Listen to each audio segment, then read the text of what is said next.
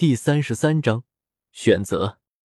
天上乌云汇聚，雷声遍布，仿佛下一秒就会下雨。但是云山仿佛就像是没有察觉一样，自然是怔怔的待在原地。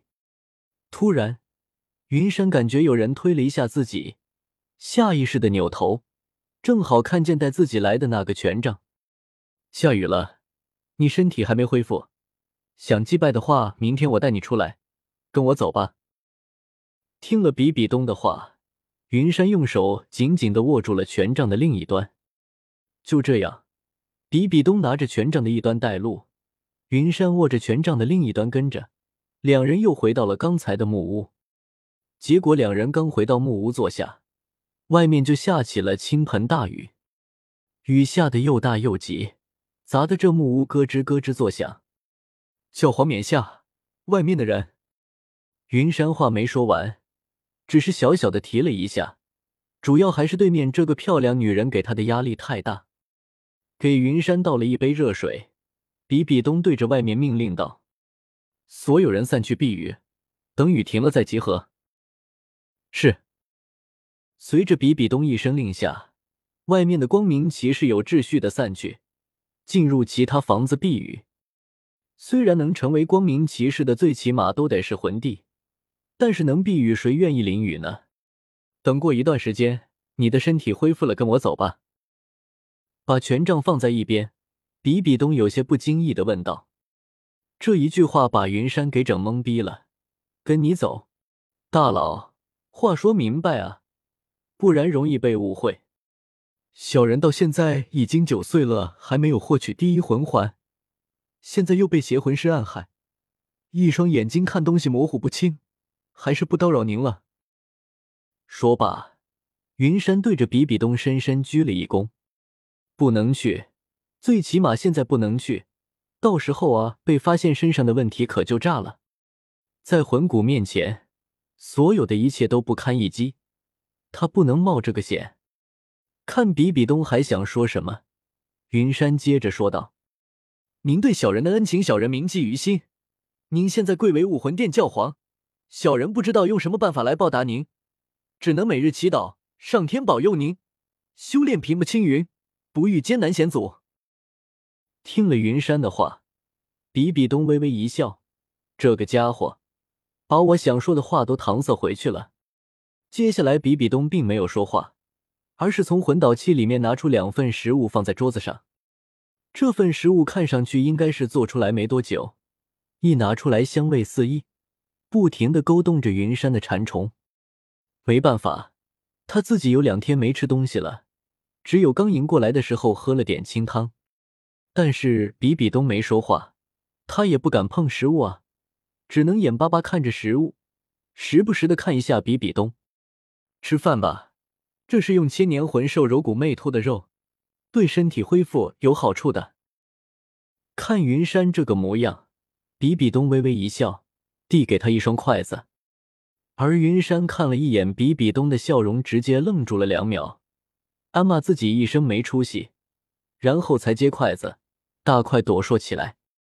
没办法，这拆东西笑起来真的很迷人，不经意间就让人沉迷进去了。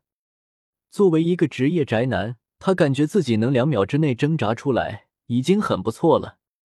主要是这个女人吃饭的样子，简直了！云山都感觉自己快要变成痴男了。所谓食不言，寝不语，在吃饭期间，云山和比比东都没说话。云山更不是不敢抬头，怕自己再犯刚才的窘态。一顿饭吃了十几分钟，云山摸了摸肚子，感觉吃了个八成饱，舒服。等他们几个吃完饭之后，外面的大雨还没有停下来的样子。云山主动收拾桌子，把垃圾都扔进了垃圾桶。看着收拾桌子的云山，比比东突然问了一句：“你手上的两个戒指看起来很漂亮啊，是哪个女孩子送的啊？”还在擦桌子的云山听了比比东的话，浑身一僵，然后故作淡定的说道：“这是我的一个朋友送的。”他说好事成双，所以就给了我两个。比比东有些意味深长的看了云山一眼，手一动，云山还没反应过来，就感觉自己的手指一松，戒指就落在了比比东的手上。仔细的打量着手上的戒指，比比东眼神里的出现了一些云山看不懂的东西。把戒指戴在自己的手上，嗯，还挺合适。转头对云山问道：“这两个戒指还挺合适我，不如送我一个，我让人帮你获取一个最适合你的魂环，怎么样？”我。我去，大佬，我这个东西，你就是给我一个万年魂环，我也不换啊！